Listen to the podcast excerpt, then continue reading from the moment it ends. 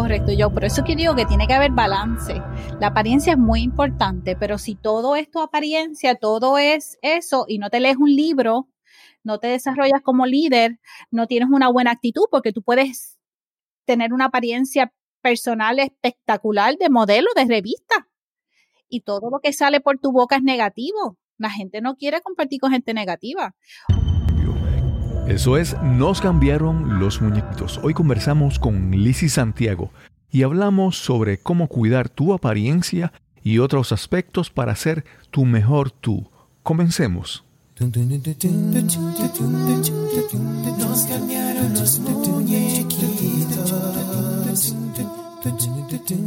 Mi nombre es Cristóbal Colón. Soy un comunicador, un bloguero, un podcaster. Y eso es nos cambiaron los muñequitos, porque lo único constante en la vida es el cambio. En Nos cambiaron los muñequitos se traemos historias de personas que se adaptan al cambio, que no se dan por vencidos, personas que se reinventan. Nuestro deseo es que puedas aprender, te inspires y actúes para crear la vida que anhelas para ti y tus seres queridos. Gracias por acompañarnos en este episodio, el número 111. Hoy conversamos con Lizzie Santiago. Lizzie es la creadora del programa Your Best You. Esperamos que disfrutes esta conversación con Lizzie Santiago. Este episodio es traído a ustedes por mi amiga Ina Kovney y su programa Be Found. Saludos, bienvenidos a Nos cambiaron los muñequitos. Hoy nuevamente estamos haciendo una llamada a distancia, pero estamos cerca, es que simplemente como por la situación del coronavirus, del COVID-19, estamos todos en distanciamiento, en aislamiento, y estamos utilizando la tecnología, en este caso de Squadcast, para comunicarnos y grabar la entrevista sin estar presentes en el mismo estudio. Hoy vamos a conversar con Lizzie Santiago. Saludos, Lizzie, ¿cómo estás? Yo excelentemente bien. ¿Y usted cómo está? Yo a Lizzie le hice la aclaración antes de empezar la entrevista, que no me dijera usted. y viene y me ah, dice usted. Y tú, y tú.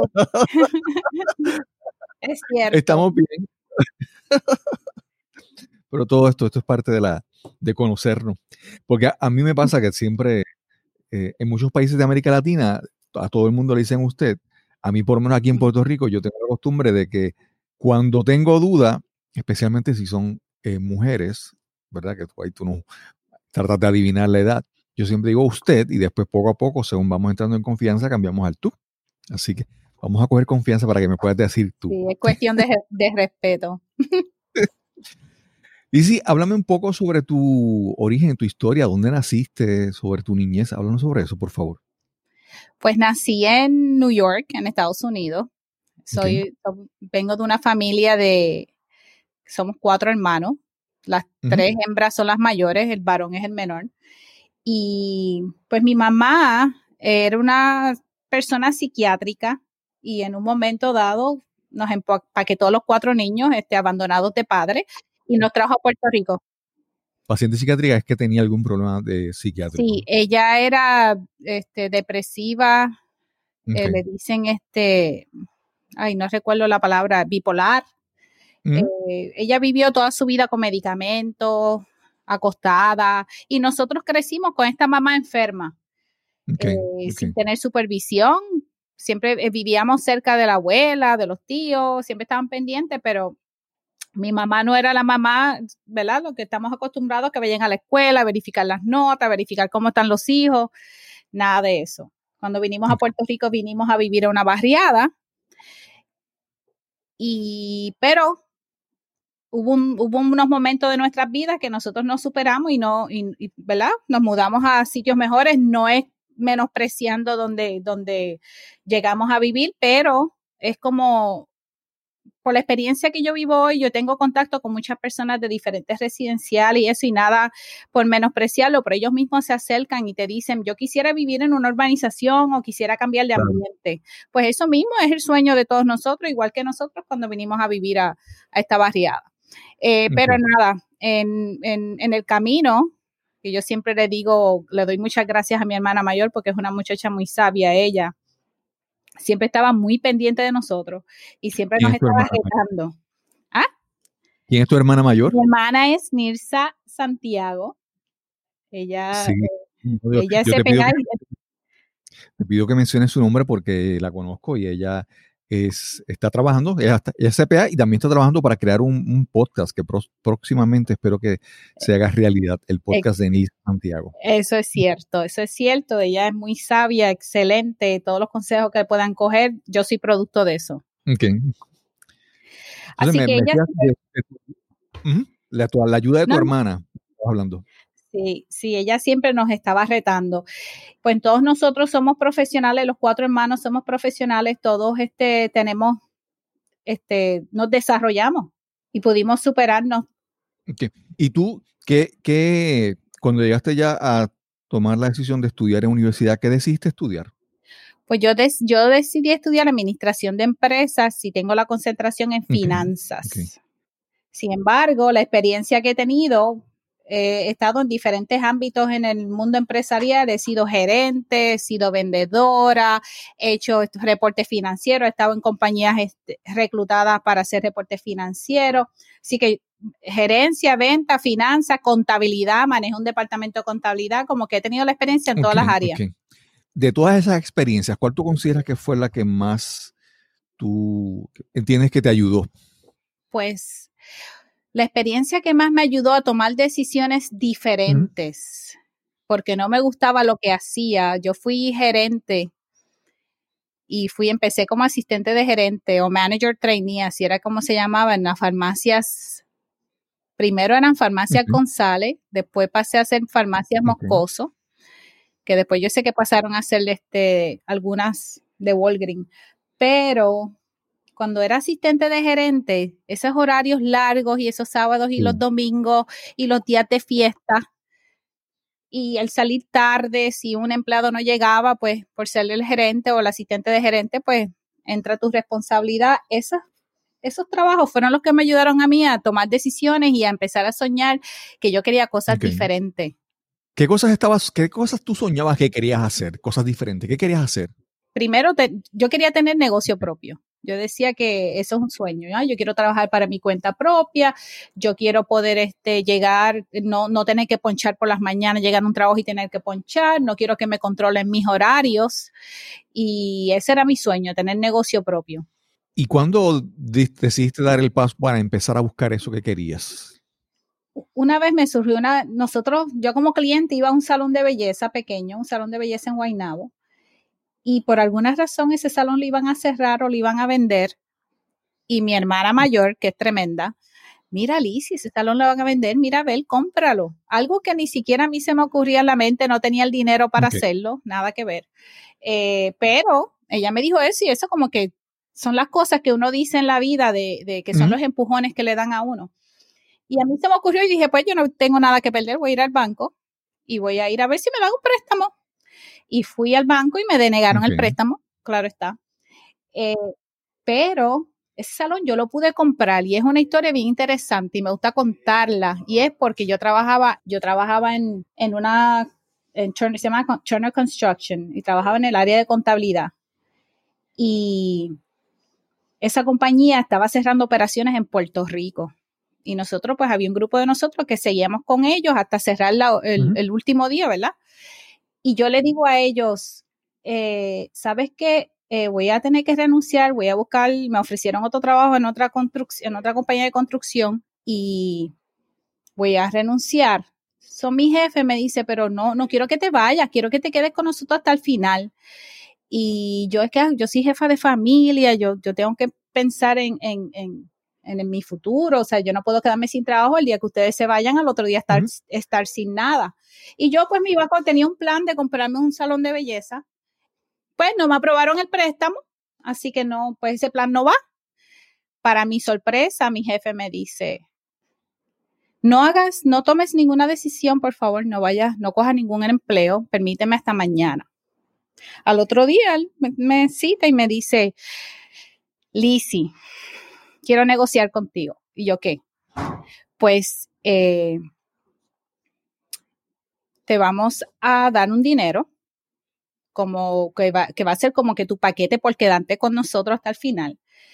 Y ese dinero lo vas a poder usar para comprar el salón de belleza y vayas haciendo una transición.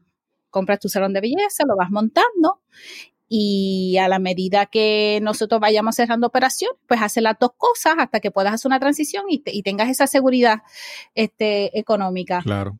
Imagínate tú, eso para mí fue como que, ¿qué es esto? y así fue. Así fue, yo me dieron el dinero, yo compré el salón de belleza. Y te pregunto, ¿tenías experiencia en, salones de belleza antes? Porque... Cero experiencia, eso es una excelente, esa es otra historia. Cero experiencia, pero Cristóbal, algo que quiero compartir contigo y con las personas que están escuchando es que cuando yo compré ese salón de belleza, yo no tenía nada de experiencia. ¿Qué experiencia yo tenía? Pues administración de empresas, sabía contabilidad, o sea que podía manejar los números, podía manejar compras, eh, pero de, de, de nada de belleza, de cabello. Lo que te puedo decir es que yo le digo a todo el mundo en mis historias que cuando me criaba tenía tanto complejo de fea, porque es cierto, que me compré un beauty para ponerme bonita. Es, uno se ríe de eso, pero es cierto. Yo tenía mucho, yo era una persona bien acomplejada, no me atrevía a hablar en público.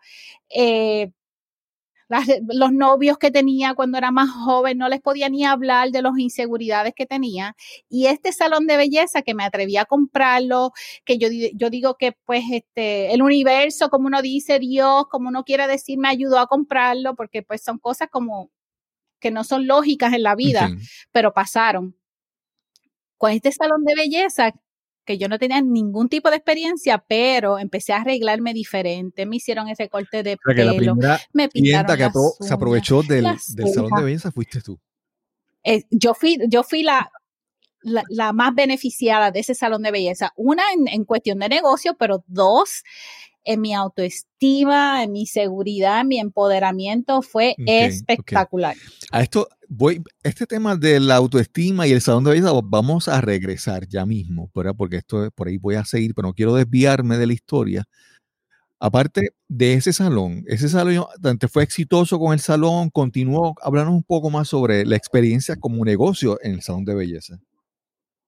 Pues mira, la experiencia fue buena, pero yo tenía siempre dos trabajos, o sea, tenía el negocio, más entonces tenía, estaba cerrando las operaciones de Turner Construction. Después que Turner Construction terminamos oficialmente, yo como quiera me fui, me busqué un trabajo en contabilidad porque quería balancear el, los ingresos, porque los salones, los negocios son excelentes y uno pues yo te puedo decir que funcionaba muy bien porque tenía el dinero suficiente para pagar los empleados, para pagar la renta, el luz, agua, todo, todos los gastos.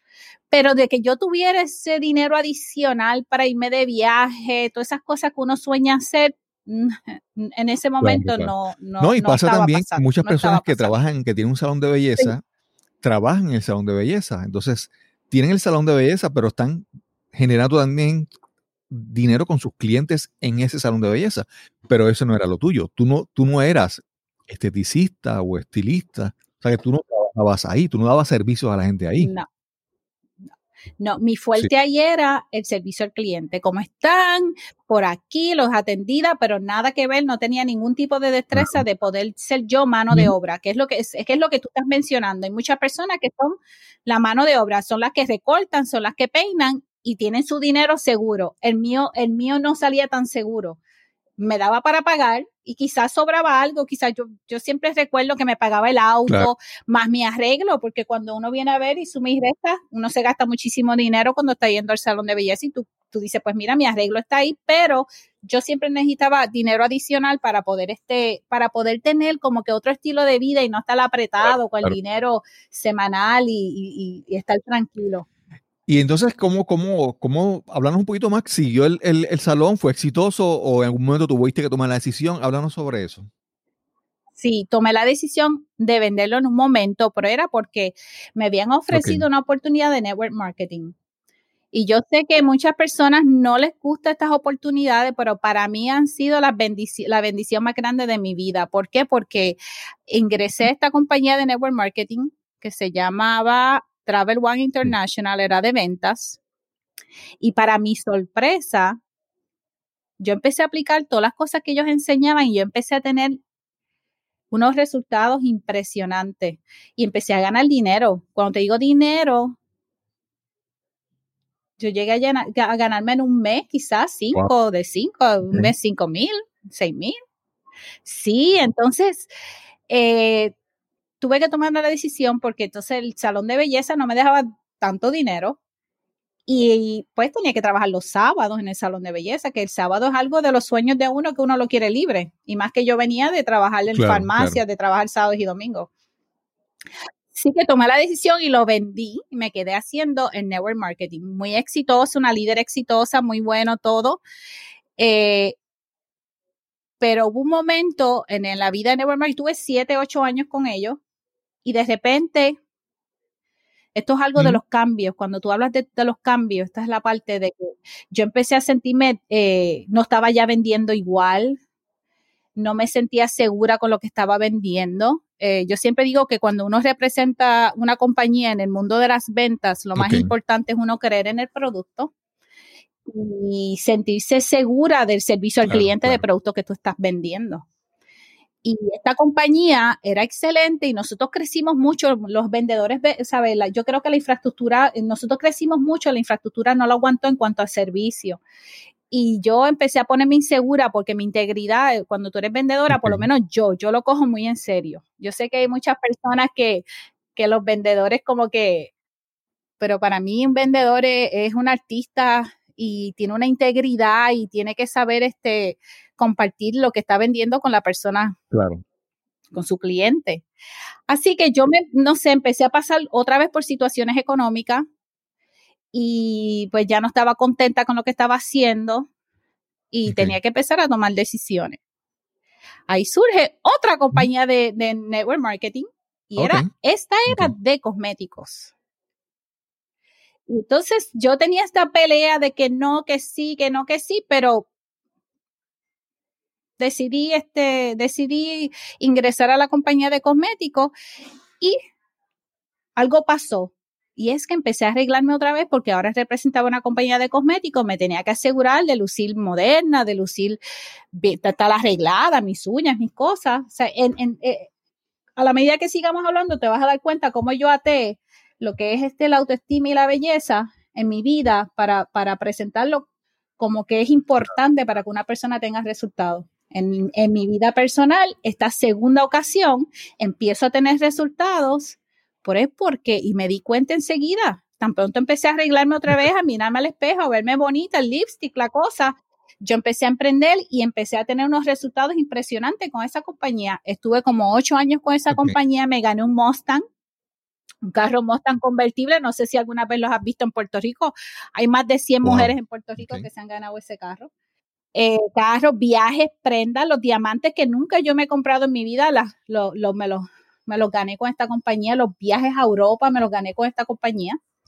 Así que atando esta vez, otra vez. Claro. Que mira, algo con belleza. Me dio seguridad para yo tener estos resultados. Vamos a hablar de este, este tema que te dije hace un momento que lo, ya, lo iba a poner más adelante en el episodio.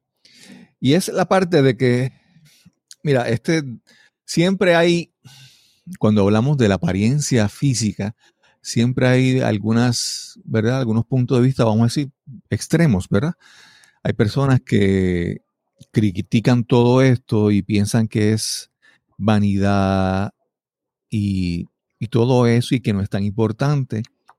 Pero también al otro lado hay otras personas que dicen que la, la apariencia es bien importante. Algunos hasta los toman a extremo. Hay personas que le prestan toda la importancia de su vida a su apariencia, ¿verdad? Y entonces yo, según lo que tú me has contado y lo que yo he escuchado, es que tú has encontraste una manera de cómo todo esto de la apariencia física, el maquillaje, la, eh, estar presentable, te ayudó a levantar tu autoestima y a desarrollar otras destrezas que han sido importantes en tu vida. Vamos a hablar sobre eso, sobre, por ejemplo, hay personas que dicen que, todo esto es vanidad y, no es importante, y hay otras personas que sí. Ah, vamos a hablar, ¿cuál es tu opinión sobre toda esta, esta forma de ver las cosas? Pues mira, eh, yo sé que muchas personas piensan que es vanidad. Yo en mis clases enseño que es amor propio. Todo tiene, todo tiene que tener un balance, porque hoy en día cualquier persona, cualquier mujer se puede ver bella, porque hoy hay tantas alternativas, que si se pone una extensión, que si se ponen unas pestañas, que si se pone, y yo, yo creo que ya eso es como que ya ya yo, yo, ¿verdad? No lo estoy criticando, creo que es hermoso y creo que cuando la gente lo consiguen, que les queda espectacular y les, les, llena su autoestima y se sienten seguras, go for it, hazlo, hazlo, no tengo problema con eso, yo entiendo que está muy bien. Pero es más amor propio, porque están los extremos, está ese que te digo, entonces está el otro que no me peino, que, ando con la ropa mal puesta, que no me importa la combinación, que ando con unas sandalias o unas chanclas, como uno dice, y no tengo los, los piecitos pintados. No, entonces, entonces, eh, uno tiene que ver qué es lo que qué es lo que cada persona quiere. La imagen para mí es amor propio, aparte de que son, yo enseño una cosa, yo, yo, yo enseño que el mundo nos está juzgando constantemente, pero yo te lo digo, pero también te digo que eso no importa que te juzguen. O sea, que eh, eh, pero esto es confuso. Sí es confuso, tú tienes que tomar tus decisiones. Eh, hay montones de historias de cuando tú llegas a un sitio, la primera impresión, hay estudios que indican que la primera impresión es la que cuenta, hay estudios que dicen que no hay forma de tú, esa, después de esa primera impresión, tratar de cambiarla, son estudios. Entonces, cada, hay diferentes escenarios. Vamos a hablar de una entrevista de trabajo. Tú vas a una entrevista de trabajo, entonces hay cinco personas en la sala para ser entrevistadas para la misma posición. ¿Qué, qué, qué factores entran en una entrevista de trabajo? Pues mira, tu educación, ese es factor número uno, pero número dos, cómo tú te comportas, cómo tú hablas, cómo tú te expresas, este, cómo está tu apariencia personal. Todo eso es importante. Ah, que me están juzgando. Yo soy una mujer inteligente. Sí, lamentablemente vivimos en un mundo que hace ruido. Lamentablemente ese grupo de personas te va a juzgar por tu apariencia para darte ese empleo. Es así. Hacemos una pausa y regresamos inmediatamente a nuestra conversación con Lizzie Santiago. ¿Alguna vez has pensado en tener tu propio negocio? ¿En tomar las riendas de tu futuro y ejercer como profesional independiente? A lo mejor lo has pensado, pero sientes que hay tanta gente haciendo eso en el Internet que no hay manera de entrar a un mercado que parece estar tan saturado. La respuesta es simple. No seas como los demás. En el programa Be Found de Ina Coveney, descubrirás ese talento que te hace resaltar sobre la competición y aprenderás cómo ofrecer servicios que tus clientes están buscando ya. Y finalmente, trabajarás con un programador que creará tu página web profesional para que no haya duda de que tú eres el experto o experta que tus clientes han estado buscando desesperadamente. Para averiguar más sobre el programa BeFound, visita la página Encuéntrate con Ina y toma el primer paso hoy. Recuerda, visita la página encuéntrateconina.com para que encuentres más información sobre el programa Be Found. Quiero enfatizar que aunque el programa Be Found de Ina Coveney es en inglés, Ina habla muy bien español y puede ayudarte aun cuando tengas algún tipo de dificultad en el idioma.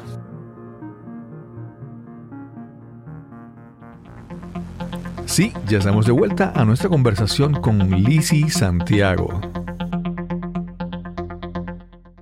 Fíjate, hace, uno, hace unos días estaba escuchando un podcast, no recuerdo ahora la persona que estaba hablando, pero él estaba hablando esto sobre el impacto de las impresiones negativas, ¿de verdad? Y, y, entonces él estaba diciendo que hay estudios que han demostrado, él decía que es la regla de los cuatro, que por ejemplo tú haces una mala impresión, o por ejemplo, te voy a dar un ejemplo, que tú seas un mesero y tú causas una mala impresión a tu cliente, te, te va a requerir cuatro acciones adicionales para tú reemplazar esa primera impresión negativa que causaste. Y en el caso, por ejemplo, de una entrevista, obviamente, tú vas a llegar a una entrevista si no estás presentable, ¿verdad? Y es una cuestión de, de, proyectar quiénes somos. Si no lo haces, te va a requerir cuatro, el esfuerzo de cuatro cosas adicionales para tú reponer ese daño de una mala primera impresión. Sí, y más, y, más que vanidad es que, por ejemplo, tú vas a trabajar por una compañía y una, y una compañía requiere una imagen, una, una reputación, unas, unos valores y quieren que tú, cuando entres a trabajar en esa compañía, seas afín con lo que esa compañía representa, ¿verdad? Entonces, Correcto. Eh, como te digo, el, cuando hablabas un momento de, de, lo que estamos hablando de la vanidad y todo eso, y yo creo que lo importante es, y tú me puedes aclarar si, si, si coincides en eso, es que haya una congruencia en lo que tú eres y en lo que tú proyectas, vamos a decir así. Te doy un ejemplo. Hay personas que, se proyectan demasiado con mucha atención a su apariencia, pero cuando les hablas o cuando los conoces, no sientes que haya otras cosas en su personalidad o en su preparación para apoyar eso. Entonces, hablamos sobre eso. ¿Cómo tú ves la congruencia entre lo que tú aparentas ser y lo que tú eres? Correcto, yo por eso que digo que tiene que haber balance. La apariencia es muy importante, pero si todo es tu apariencia, todo es eso y no te lees un libro, no te desarrollas como líder, no tienes una buena actitud porque tú puedes tener una apariencia personal espectacular de modelo de revista. Y todo lo que sale por tu boca es negativo. La gente no quiere compartir con gente negativa. O que lo que sale cuando te expresas son este, palabras OS, que eso es tan, tan de mal gusto. Eh, o eh, no te desarrollas en tu trabajo.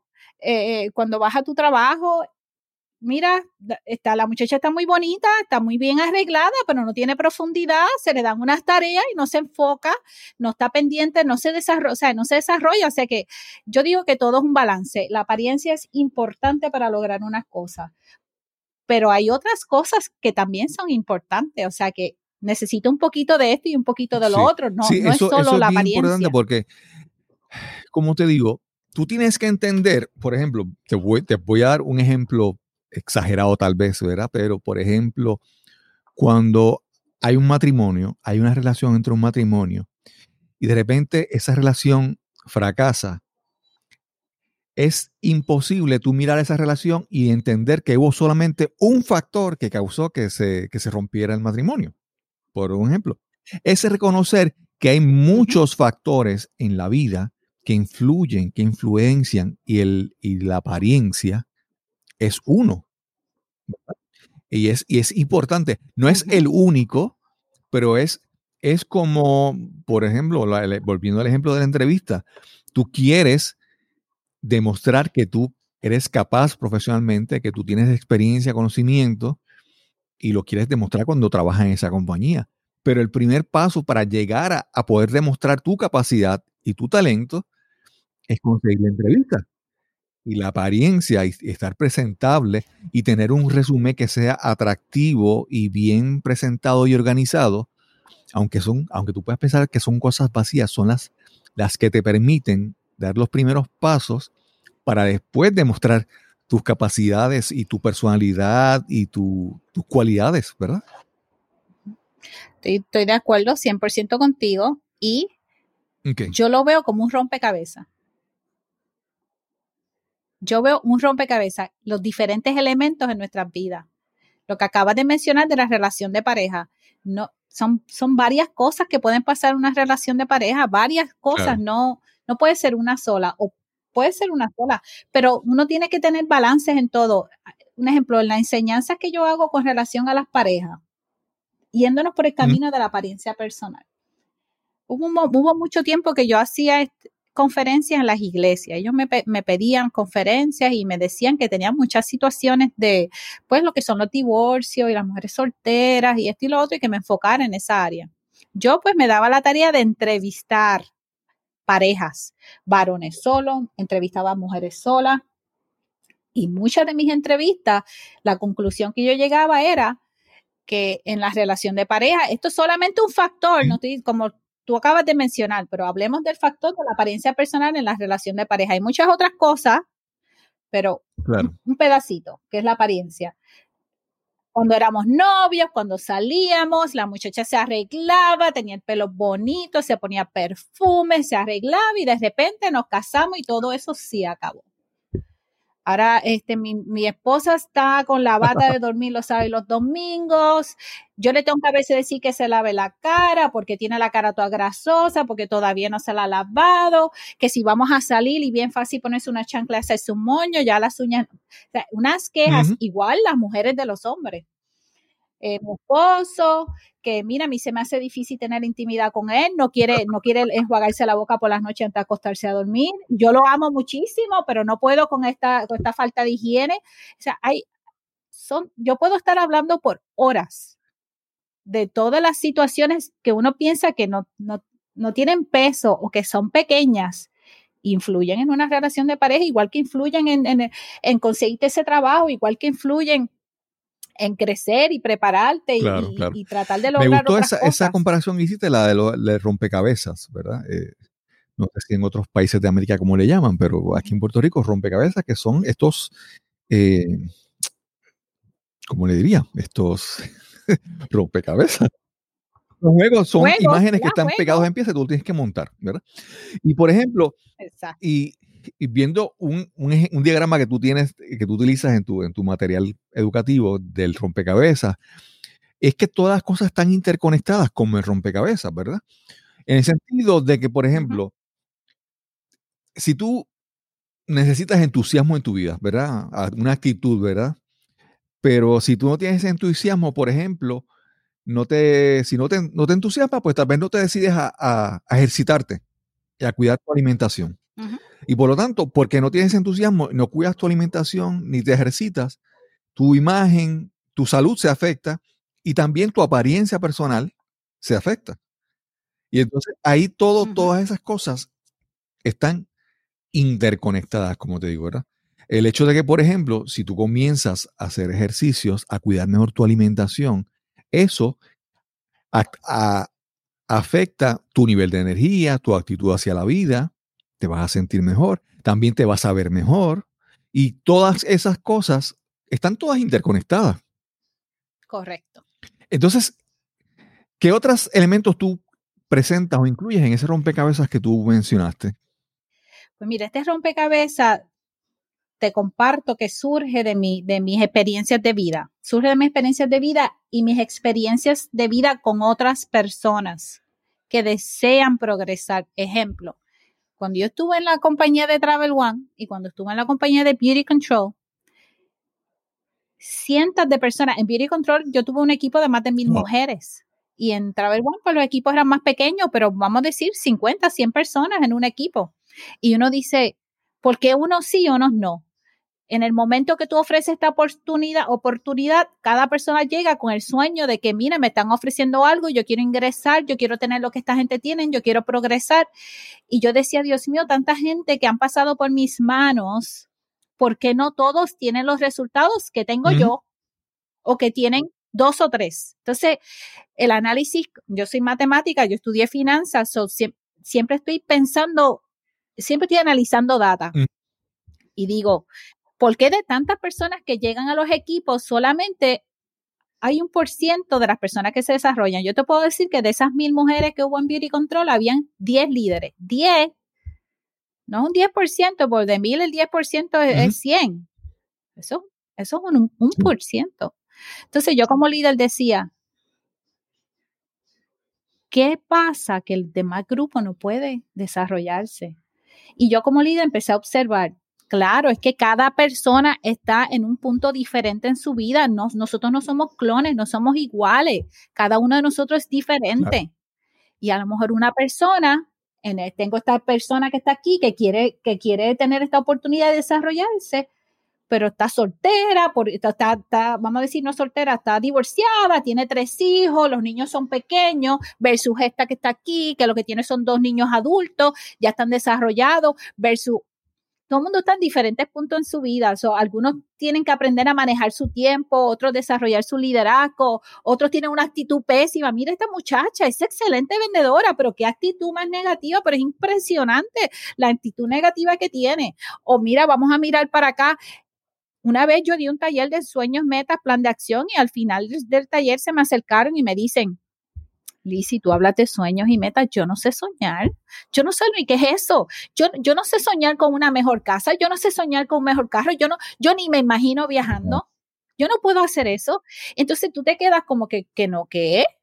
Y es porque cada persona está en diferentes sitios.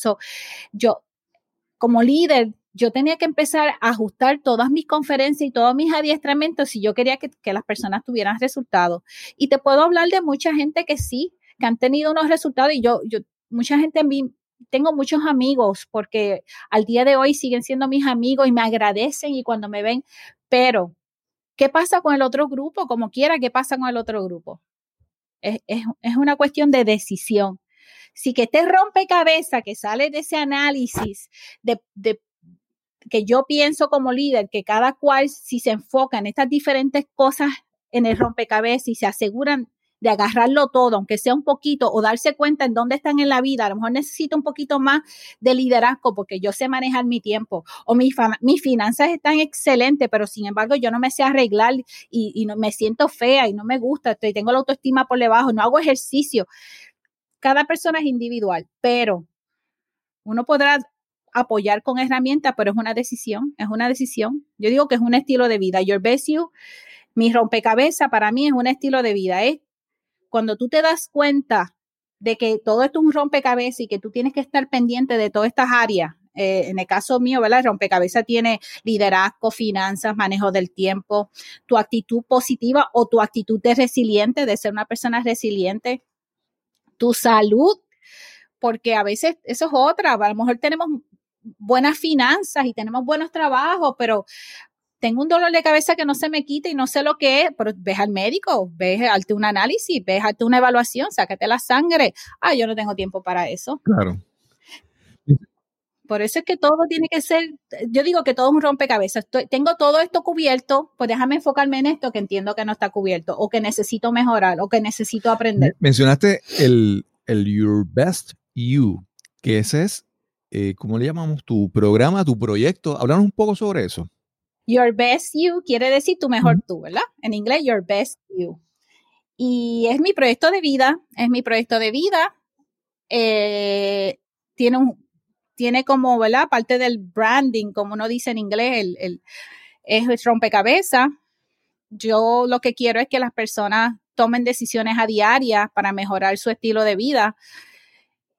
Y haciéndolo es, es tomando la decisión de mejorar, nadie, nadie es perfecto, tenemos que seguir creciendo todos los días, yo no me lo sé todo, yo no estoy donde quiero estar.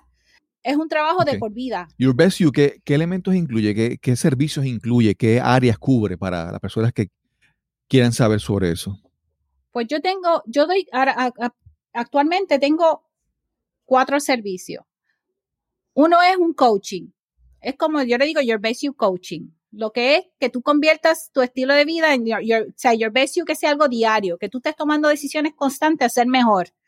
Y ahí es que entra el rompecabezas y eso tiene 12 sesiones y, y, nos leemos un libro y hablamos de todos esos temas que te mencioné y es un enfoque de, de cómo es la vida real, no es un enfoque de, es un enfoque de wellness, de cómo se dice bienestar.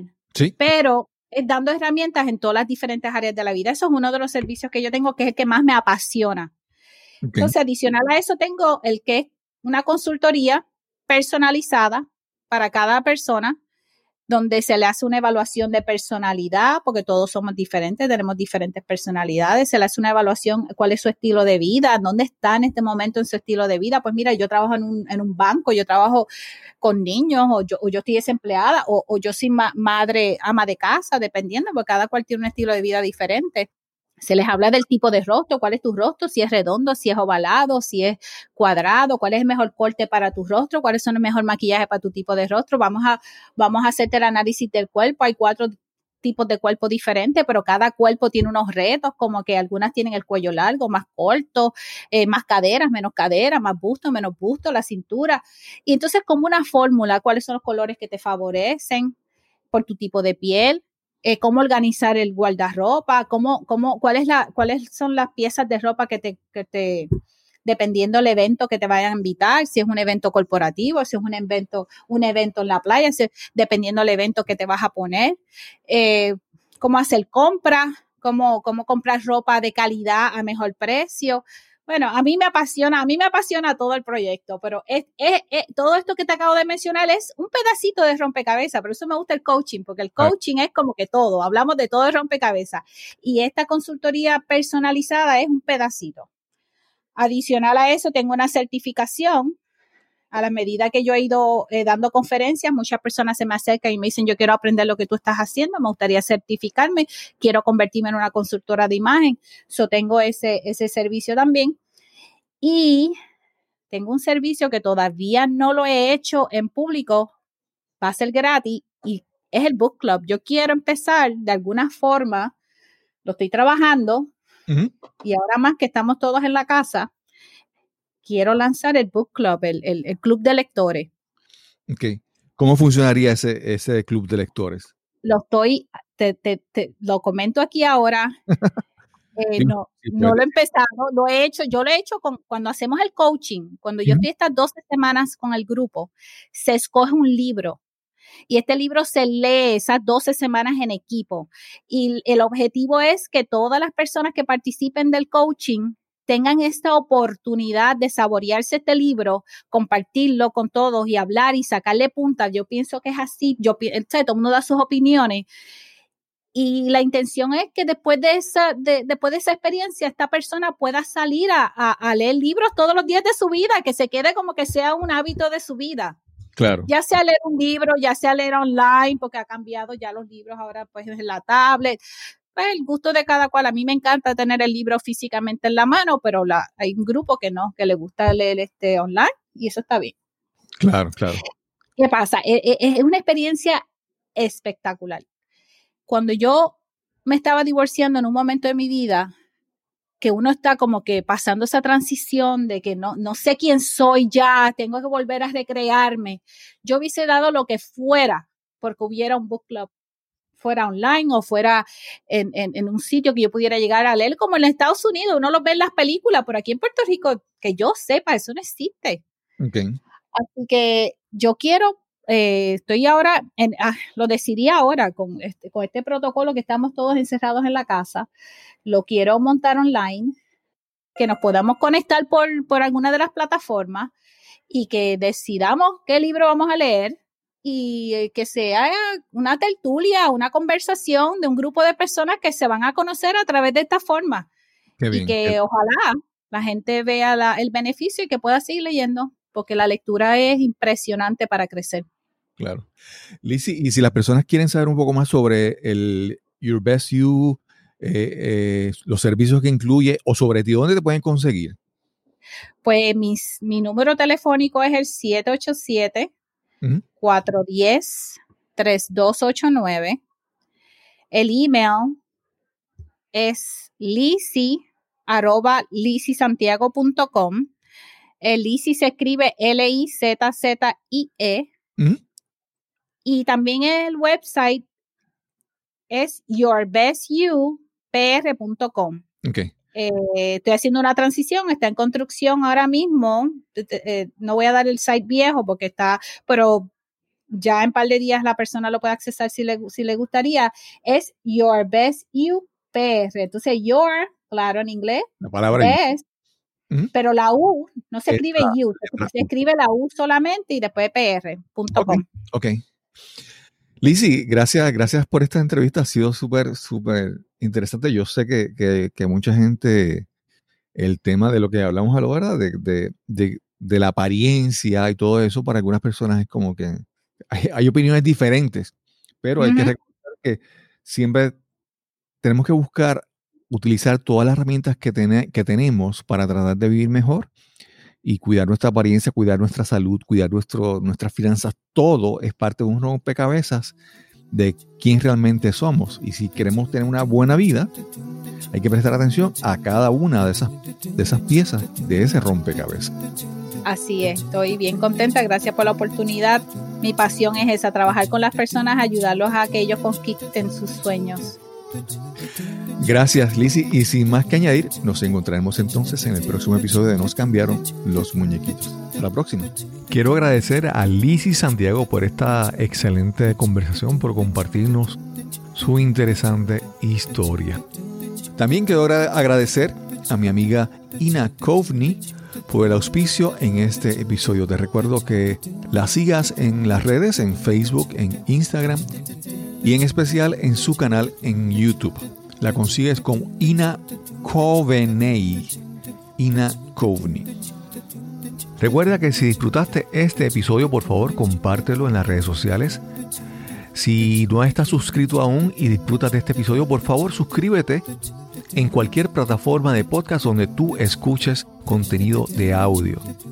Y si quieres dejarnos algún comentario, alguna observación, alguna sugerencia, recuerda escribirnos al correo electrónico info arroba cristobalcolón.net info arroba y sin más que añadir, nos encontraremos entonces en el próximo episodio de Nos cambiaron los muñequitos. Hasta la próxima.